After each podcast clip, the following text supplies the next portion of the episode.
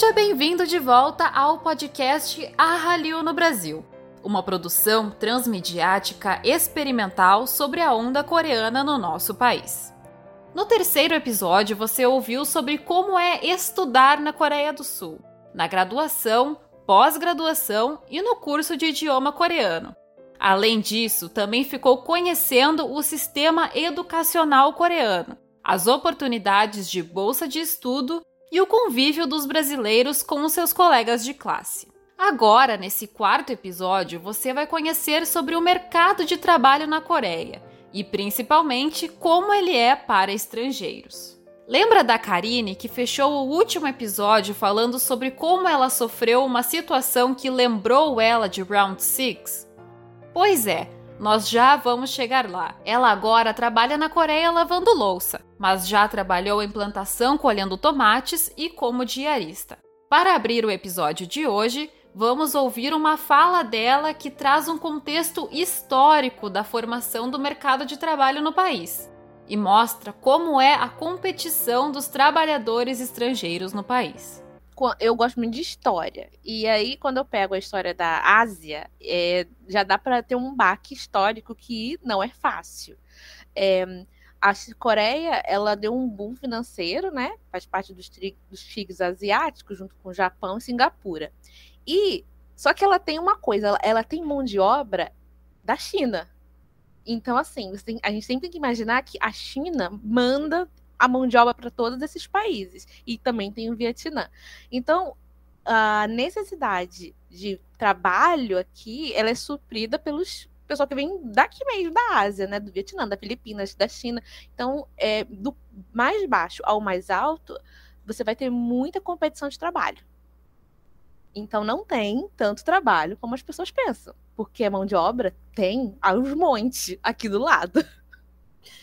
É como sempre pensar nesse, nessa parte geográfica, né? Porque aí o pessoal pensa, ah, não, eu vou para lá porque ganha X, eu vou me fazer, né? Vou conseguir ter uma, um bom emprego, uma boa vida. Mas na verdade, aqui tem muita concorrência. E a mão asiática, ela é uma mão que trabalha muito. Eles são muito trabalhadores e eles fazem perfeito. Então você vai concorrer com uma grande quantidade de gente que faz o trabalho perfeito e que não liga se ganhar pouco. A partir dessa fala da Karine, já deu para ter uma boa noção sobre o que nós vamos falar hoje. Um mercado competitivo e com regras diferentes para quem não é coreano. No episódio de hoje, você vai ficar sabendo como é trabalhar na Coreia do Sul sendo estrangeiro e como é a cultura do trabalho no país.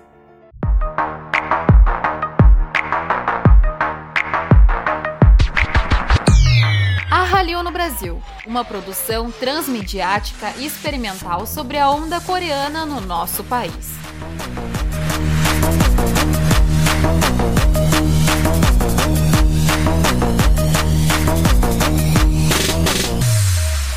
Episódio 4 Como é trabalhar na Coreia do Sul?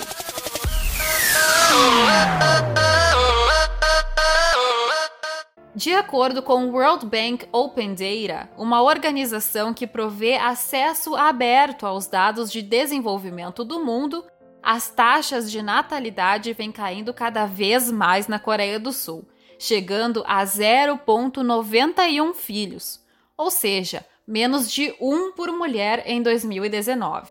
E, ao mesmo tempo, uma expectativa de vida de mais de 83 anos. Para uma publicação em 2020 sobre o multiculturalismo na Coreia do Sul durante a pandemia de Covid-19 do Carnegie Endowment for International Peace, uma organização que oferece informações estratégicas internacionais para a paz mundial, mostrava que esse cenário cria uma demanda para imigrantes na força de trabalho, tanto para matrimônio quanto para atrair estudantes internacionais. Na prática, segundo as estatísticas de população, casas e núcleos familiares do país, o número de residentes estrangeiros aumentou de 0,33% em 2000 para 3,34% em 2019. Este número pode parecer pouco, ou muito, dependendo do parâmetro utilizado. Em comparação, no Brasil, para você entender, de acordo com o portal da imigração brasileiro, 1,3 milhões de imigrantes residem no país. Porém, quando observado o número de 212,6 milhões de habitantes, essa proporção é pouco mais de 0,61%. Voltando para o caso da Coreia, uma matéria publicada em 2021 pela Foreign Policy, um jornal americano, mostra que a força de trabalho imigrante normalmente atua nas áreas de agricultura, pesca, construção, manufatura e outros trabalhos braçais que estão fora das expectativas de emprego dos jovens sul-coreanos. Os trabalhos são descritos na matéria como sujos, perigosos e difíceis, com essas palavras mesmo. Pelas leis de imigração trabalhista, o imigrante fica legalmente preso ao empregador, já que eles só podem trocar de trabalho ao receber uma carta por escrito do local onde exerce sua atividade. Também para estender o seu visto, é necessária a aprovação por parte de um empregador. Esta situação deixa os trabalhadores vulneráveis e facilita os inúmeros casos de exploração trabalhista, já que a sua estadia na Coreia do Sul pagamento em dia e documentação legal depende apenas da boa vontade de quem oferece o emprego. Sobre a dificuldade com os vistos, quem nos conta é a Rita, que é formada em design digital no Brasil. E ao longo deste episódio vai nos contar mais sobre as suas experiências trabalhando na Coreia. Para começar, ela fala sobre a questão dos vistos, que está interligada com as oportunidades de trabalho para estrangeiros. Precisa pensar no visto. E aí, o que eu vou fazer? A Coreia é muito rigorosa com visto. Não é assim, eu vejo muita gente falando para mim: "Ai, Rita, eu vou para a Coreia, eu vou trabalhar num café eu vou pagar minhas contas dos estudos". Eu falei: "Bem, não é assim. Aqui não é, sabe, Europa, às vezes outros países, a gente está acostumado com isso. Aqui não. Aqui você só trabalha, começa a trabalhar se você já tiver o visto antes, entendeu? É um negócio muito louco, muito rigoroso, é câmera em tudo que é lugar. Então eles estão te vigiando, bem Big Brother aqui. Fazendo um adendo aqui bem rapidinho, você pode saber mais sobre essa questão dos vistos no nosso canal de YouTube, a Hallyu no Brasil. Você vai se estressar um pouco mais nessa parte. Aí você vai viver como um coreano. Só que assim, é viver como um coreano também não sendo respeitado como um coreano. Tem essa questão, né? Porque você é um estrangeiro aqui, você é novo aqui é, dependendo do visto que você tiver, a empresa tem que escrever por que, que a empresa vai contratar um estrangeiro e não um coreano. Por que vocês estão dando a vaga para outra pessoa ao invés de dar para um nativo aqui do nosso país, né? Então são questões assim muito pesadas, são fortes. Sobre essa visão coreana do estrangeiro no trabalho, a Karine também nos explicou de um ponto de vista histórico, de um país que já foi muito invadido. Entre elas, foram duas tentativas de invasão do Japão e uma guerra com a Coreia do Norte nos anos 50. Eu, quando vim para a Coreia, eu tinha conversado com algumas pessoas no Brasil que já moraram fora. Eu tive essa experiência no Brasil de conhecer muitas pessoas que já moraram fora por muitos anos. E eu nunca esqueci uma frase que uma psicóloga falou para mim, que morou na, na Inglaterra: é, você sempre vai ser estrangeiro. Não importa se você vai morar em Londres, nos Estados Unidos, no, em qualquer lugar do mundo, você sempre vai ser a estrangeira. Eles nunca vão realmente aceitar você. O Brasil é um país que aceita porque nós somos, somos filhos de estrangeiros. Nascemos no Brasil filhos de estrangeiros. Então nós temos uma concepção diferente sobre conviver com os outros. Eles não. Eles foram países que quase tiveram invasões, tiveram muitos problemas, né? Tiveram problemas de invasões, aliás, quase perderam seu idioma e tudo mais. Então, assim, para eles, historicamente falando, o estrangeiro sempre foi o inimigo. Né? E isso não é muito bem tratado, né? Você vai levando, construindo e tal. Então, eles encaram a gente como, ah, vieram pegar o nosso trabalho, vieram pegar nossas mulheres, vieram pegar nossas casas, o nosso país, e daqui a pouco vai ter um monte de estrangeiro aqui.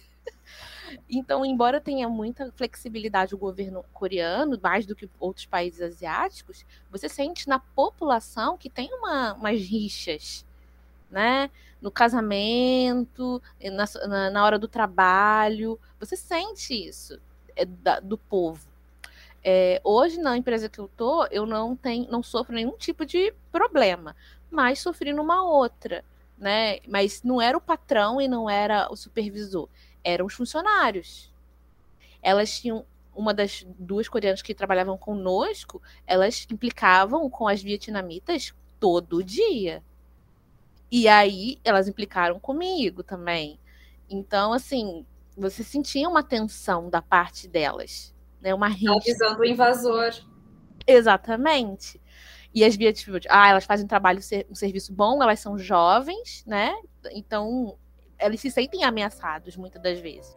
Além disso, a Karine também comenta um pouco para nós sobre a experiência dela com os direitos trabalhistas no país e como o dorama Round Six retrata uma realidade dos trabalhadores. Então, é, direitos trabalhistas aqui, eles, eles têm, porém não funcionam no dia a dia. É, funciona para classe A, né, e B. Às vezes não funciona para B. Tem até uns doramas que falam sobre isso, mas são a maioria vê muito dorama de romance, né? Então acaba que não presta atenção nesses doramas que falam sobre a vida social deles. E a classe C, que já é onde eu me encaixo, esses direitos trabalhistas não funcionam, né? É só no papel. As coisas aqui são bem complicadas.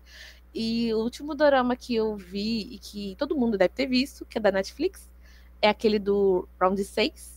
E ali tem o Ali, né? Que ele perde o dedo, ele é, ele, ele é estrangeiro, ele tá ilegal, ele vai lá cobrar o patrão dele e o patrão dele não vai pagar ele. E isso acontece muito aqui na Coreia. Né? Então, tanto para o ilegal quanto para o legal, porque eu já trabalhei e não recebi. não recebi. Já me machuquei e, tipo, ah, dane-se, entendeu? Eu, eu, fiquei assim muito chocada até né, nesse dia, porque eu estava trabalhando numa fábrica aqui perto de casa de corte de frango e eu me cortei com a faca e eu fui na, na, na, na Samunshir, que é a gerente, e ela falou assim: Ah, é, você precisa de ponto. E tá bom, pode ir. Eu não sabia onde era o hospital, ela não me deu um band-aid, sabe? Nada, nada. Dane-se. A minha sorte é que, tipo assim, o meu cunhado mora aqui perto da minha casa, e eu sabia que ele estava em casa, e eu falei, me leva no hospital, porque eu não sei qual é o hospital, porque aqui na Coreia tem isso, né? Não é todo hospital que atende certas emergências, não. Então, cada hospital é um negócio. Aí eu fui lá pra emergência desse daqui, que era de corte, sei lá o quê, e lá eu fui atendida. Mas eu chorei tanto nessa minha vida. Eu tava com raiva do trabalho, com raiva da situação e com o dedo cortado, e meio me senti tão desamparada. E eu falei, cara, meu Deus do céu, eu senti a, a vida do Ali, ele passou na minha frente eu falo que eu falei isso para uma brasileira recentemente. Olha, conseguir você até consegue, porque aqui, como tem muito trabalhador, a gente se sente descartado. Né? Toda hora sai alguém, toda hora entra alguém, não existe uma, um compromisso com patrão e ele não tá nem aí para você e vice-versa. Então você consegue emprego. Porém, você ficar no emprego é o grande desafio, porque é uma carga horária puxada, você recebe por hora, não recebe o dia, e você tem, dependendo da empresa, de hora de descanso é tipo, é na base do grito mesmo. é hora de descansar! Aqueles gritos lá dentro. o próprio funcionário. E vamos indo. É tipo, sabe aquela que parece que você sente que tá sendo tudo empurrado? Eles vão te empurrando e vai te segurando quem quiser e puder, porque é assim que vai o progresso deles. Então, sinto... a, a, jornada de trabalho ela não é fixa, ela vai indo conforme quantas horas tu aguentar. Isso. Você exatamente isso. É o, é o seu limite. Chegou no seu limite, aí você fala, eu preciso descansar. Mas se eu descansar, talvez eu fique sem um emprego. As dificuldades do mercado de trabalho não se aplicam apenas para esses trabalhos mais difíceis em fazendas e fábricas, mas também para coreanos com diploma universitário. Lembra que quase 70% dos jovens coreanos entre 25 e 34 anos possuem ensino superior completo, que nós falamos no último episódio? Pois é, ainda segundo a matéria do Foreign Policy, a maior parte deles possui desejo de trabalhar em grandes empresas multinacionais já que dados de 2018 mostram que trabalhadores de pequenas e médias empresas ganham menos da metade do salário de quem trabalha em grandes corporações. Assim, mesmo com a alta taxa de desemprego entre jovens adultos, estes não estão dispostos a realizar trabalhos pesados que necessitam urgentemente de trabalhadores. Então, se uma porcentagem tão alta da população possui educação para realizar trabalhos qualificados, como é trabalhar em uma empresa coreana sendo estrangeiro? Voltando com a Rita, agora ela vai nos contar sobre o pior perrengue de viagem dela, que tem a ver com o trabalho. Depois vou falar sobre como as coisas foram se ajeitando para ela. O pior foi, é, eu vim para cá, né, para para trabalhar. Eu tinha feito um contato na época dos estudos. Ele falou: Poxa, quando você voltar para a Coreia, a gente assina um contrato. Então eu tive que gastar o meu dinheiro para pagar uma passagem para a Coreia sem nem saber se ia dar certo, né? Cheguei, consegui só encontrar o cara depois de um mês. Eu tinha três meses, porque o visto de turista durava três meses. Consegui encontrar depois de um mês. Ele falou: Vamos assinar então um contrato amanhã e tal, tal horário. Beleza. Então, assim, vamos se encontrar, né? Ele não falou assinar o contrato, vamos se encontrar e ver, beleza. Cheguei no lugar marcado, já era o cartório lá para ele assinar o, o, o, o direto o, o, o, contrato e já validar tudo. Eu fiquei, nem, nem deu tempo de ler o contrato. E eu me arrisquei, tipo, eu me joguei. Não recomendo, tá, gente? Eu falei que eu sou corajosa, mas essa parte eu não recomendo você assinar nada na Coreia antes de ler o contrato. Mas é, é porque era uma pessoa de confiança, que a empresa dele era grande, já tinha muito artistas estrangeiros assim grandes na empresa dele. Era uma empresa de entretenimento que trabalhava com estrangeiros que falavam coreano para participar em programas de TV e tal. Né? E aí eu fiz, e aí quando eu fui mudar o visto, isso mais um mês depois, consegui toda a papelada tal para mudar o visto. Eu tinha que sair do país ir numa embaixada coreana em outro país para mudar meu visto lá, para depois entrar novamente na Coreia com um novo visto. Você não pode mudar o visto na Coreia de turista para trabalho assim. Fui para Hong Kong. Tive que achar a embaixada da Coreia em Hong Kong, mudei meu visto lá para voltar para cá. Fiquei três meses morando de favor. Uh, morei de favor. E aí eu consegui. Aí eu mudei o visto tal, trabalhei lá para eles, não recebi nenhum dinheiro deles. Do nada, a, a casa que eu estava usando para morar de favor, o dono falou assim: Olha, é, minha irmã tem que usar a casa aí, você tem três dias para sair daí. Como sem dinheiro, sem nada? Que sufoco, né?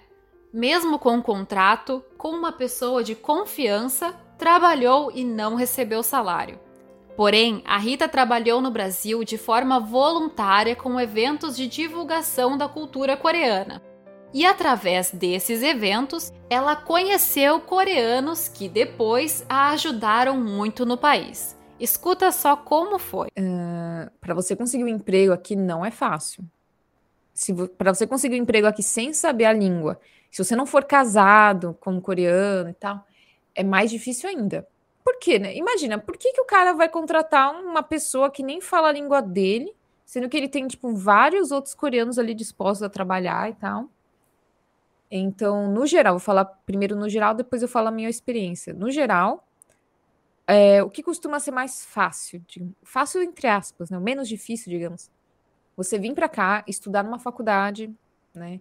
Durante a faculdade, fazer os contatos, fazer um, um, um trabalho de meio período, ter ajuda do professor para te indicar e tal. Aí você vai ter quatro ou dois, três anos para achar o um emprego, né?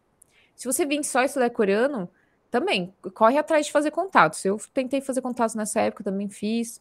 Primeiro visto que eu tive foi de um contato que eu fiz durante essa época. Mas, assim, muita gente quer sair do Brasil direto para cá para trabalhar. É praticamente impossível. Aí eles falam, mas eu sei inglês, eu posso dar aula de inglês. Você não pode dar aula de inglês aqui legalmente. É, aqui eles só dão visto de professor de inglês caso você seja nativo de um país que a língua nativa seja o inglês, né? E nem assim, assim, eles dão ainda preferência para quem é dos Estados Unidos, Inglaterra, ou Austrália e tal, né? é, mais do que alguns outros países que falam inglês, por causa do sotaque e tudo mais.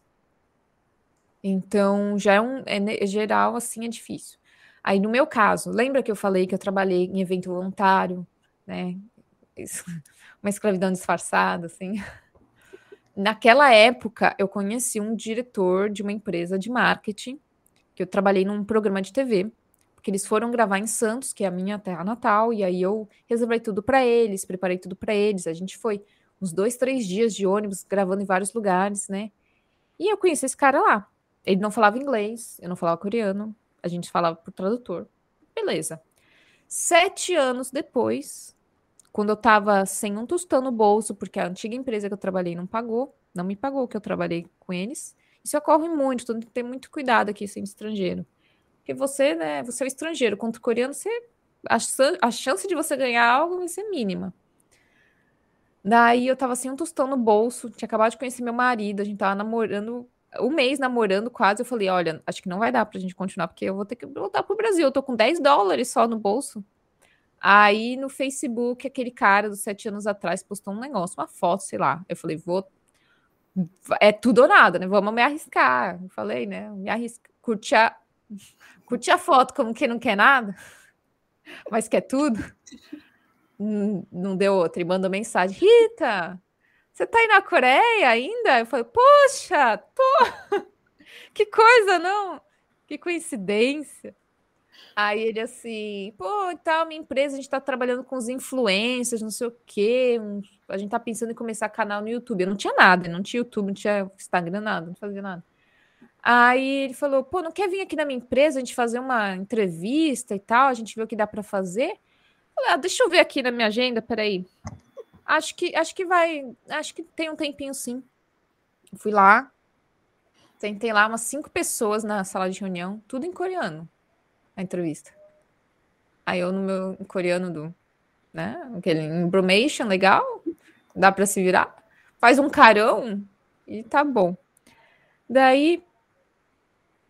Aí eu eu peguei, tá, fiz entrevista. A sorte que tinha um rapaz ali, um coreano, que morou no Canadá. Então ele sabe, acho que, acho que ele devia saber um pouco de quanto é difícil para estrangeiro. E aí, o negócio era, eles iam me contratar tipo part-time para fazer, às vezes, um vídeo ou outro para eles e tal, né, pro YouTube. Aí eles saíram para dar uma bater um papinho, né? E eu falei, pô, eu sou formada em design digital, eu sei editar vídeo, eu sei, né, fazer várias coisas. Eu sou pau para toda obra, assim. Aí eles saíram para conversar e depois, meses depois, o canadense, o coreano que morou no Canadá me contou que ele falou pro diretor assim: por que não contrata ela logo? Você quer ela de modelo, ela também pode editar vídeo, pode filmar a qualquer momento. Se você fizer um contrato, né, formal com ela, você vai ter ela to todo dia, aqui todo tempo. Ele falou: ah, é verdade, né? E aí ia compensar mais, às vezes, do que ficar gastando toda hora, assim, né? Com diária e tal. Aí ele chegou, pô, então a gente tava pensando que tal contratar, tal. Falei, poxa, não sei, deixa eu pensar. Acho que tudo bem. Ele disse, não, mas o salário é mínimo, né? Então não é. Não espera muita coisa. Não, né? Então. Ah, mas pode ser, vai, né? Aquele charme. E aí eu trabalhei de produtora lá e foi aí, trabalhando como produtora, que ela descobriu mais alguns aspectos de trabalhar em uma empresa coreana, relacionados à cultura do país. Nós falamos sobre a cultura do respeito com os mais velhos e a hierarquia na sociedade coreana no episódio 2. E agora vamos retomar esse assunto atrelando como ele se aplica ao trabalho. É, muitos amigos meus estrangeiros falam que eles não conseguem ter diretor coreano. Precisa ser é, empresa multinacional e tal. Porque é mais flexível, sabe, a mentalidade, digamos assim. É, quando eu falei daquela coisa da idade, né? Quando a pessoa tem uma idade maior que a sua, você só tem que abaixar a cabeça e seguir. E brasileiro, quando tá trabalhando, a gente quer o melhor para a empresa. A gente quer, vamos time, né? Vamos lá, vamos melhorar, vamos trazer o melhor resultado. E aí eu sentia um bloqueio nessa parte, né? É, eu tentei, tentei, tipo, trabalhava com o mercado brasileiro eu falava: olha, eu trabalhei em, em eventos brasileiros, é pioneiro, eu, eu, sei bem da logística, de tudo como funciona, trabalhei quatro anos com isso. Mas, sabe, a pessoa não quer ouvir, a pessoa quer fazer do jeito que ela acha que é certo. E aí, até o momento que você para e pensa: poxa, eu não, eu não tenho que fazer o melhor para a empresa, eu tenho que fazer o que o diretor acha que é o melhor para a empresa, e é isso, e fazer calada e aceitar. Então, você vai. Isso para um brasileiro é morrer aos poucos, né? E aí, eu batia de frente, eu era a única que discutia com ele. Eu falava, eu não tenho sangue de barata, não, gente. Eu tenho sangue fervendo aqui, latino, entendeu? Aí uma vez eu discuti, ele até pediu desculpa depois. Aí o braço direito dele, uma vez assim, um superior meu falou: Rita, você é a primeira pessoa que eu vejo ele pedir desculpa. Falei, eu não vou aceitar, não vou. Não, meus pais não me criaram para isso, não, entendeu? Uma coisa que ela destacou entre os elementos da cultura que mais gosta está o cuidado e o carinho entre os funcionários da empresa. Ouçam só que legal. Da cultura em si. Ah, tem muito assim. É... Se você viaja para algum lugar, isso no Japão também é muito comum. Aí você tirou as férias de três dias, né? Porque aqui não tem férias, aqui, tipo, férias de três dias que você tirou. Eu, por exemplo, não tinha férias, porque eu tinha que gastar minhas férias quando fosse só para o Brasil, então era esse é um feriadão. Lá. Três dias é um feriadão. É, um feriadão. Era, não tem férias aqui, é feriadão que você tem. Aí, por exemplo, vai para Jeju, uma ilha aqui, ou, ou quando não tinha pandemia, ia para Tailândia, ali, um bate-volta, Japão. Todo mundo, quando vai viajar, quando volta, tem que trazer uma comidinha, uma lembrancinha para todo mundo do escritório. Sabe? E eu tinha. É, é muito assim, um cuida do outro aqui, muito mais do que no Brasil. Eu não. Ah, eu tinha, eu tinha um produtor que trabalhava comigo, ele era um fofinho. Ele era muito legalzinho. Aí um dia eu tava mal, doente, assim, para baixo. Aí ele foi almoçar, quando ele voltou, ele me trouxe vitamina, um negocinho, sabe? Muito descuidado. Aí quando minha amiga tava doente, a coreana, né, a, do outro time, quem ela não almoçou, não comeu nada, ela foi só dormir. Aí eu fui lá, comprei, sabe, um negocinho assim. Isso no Brasil eu nunca tinha experienciado, não, sabe? Não sei talvez em algum lugar por aí espalhado no Brasil deva ter essa, esse carinho todo, né? Mas eu sinto muito mais essa preocupação do cuidado na Coreia do que tinha no Brasil. E não é só isso. A Karine também destacou que uma das coisas que ela mais gosta na cultura coreana é a garra e a dedicação que eles têm no trabalho. Ah, eu, a cultura de trabalhar me incomoda, porém eu acho admirável. Eu acho eles muito guerreiros, sabe? É, é, não, vamos fazer. Eu, eu não quero remendar, eu quero um novo. Então eles jogam fora o velho e eles fazem o novo, e eles fazem melhor. Então eles têm essa coisa deles. Eu admiro muito as adjumas, que são as pessoas, as mulheres mais velhas. As mulheres são muito porreta, menina. Elas trabalham, mas elas trabalham perfeito. Eu, assim, sabe, a garra, a força que elas têm é admirável. Eu fico impressionada com elas. Então, assim, isso me inspira muito. Eu gosto muito do povo coreano, porque eles são realmente muito guerreiros, muito batalhadores. Nos episódios 2 e 3, nós falamos sobre a cultura da bebida entre os coreanos e como ela é importante e presente no cotidiano. E não poderia ser diferente. Ela também existe no ambiente de trabalho. E é isso que a Rita comenta não tinha na minha empresa, mas o que é muito comum em outras empresas é o rechic, que é a cultura de sair depois do trabalho para beber. Isso pode ser assim, na terça, na quarta, na quinta, pode ser três dias seguidos, pode ser só um dia no meio da semana. E o diretor falou: vamos, você tem que ir. Entendeu? Aí na minha empresa era muito bom, que os, os meus superiores tinham tudo bebê em casa, então eles não, não ficavam muito nisso. E aí você não pode dizer não. Se você não bebe, você chega lá, bebe um pouquinho disfarçadamente, para, mas tem que ficar fazendo a social, sabe? E, e, é uma cultura assim que muitas empresas novas estão perdendo um pouco disso até, mas ainda tem muitas que fazem. Então é uma cultura um pouco puxada para brasileiro. Não é fácil não empresa coreana. Então, se você quiser trabalhar numa empresa coreana, já fica o aviso. A Rita avisou. O nosso episódio de hoje sobre trabalhar na Coreia vai ficando por aqui. Nesse episódio, você ficou sabendo como é trabalhar no país sendo estrangeiro, quais são as condições dos estrangeiros no mercado de trabalho e como é a cultura dentro das empresas. Você vai encontrar conteúdo sobre a onda coreana no Brasil no nosso Instagram, hallyu.brasil, além de mais conteúdos no nosso canal de YouTube, a Hallyu no Brasil.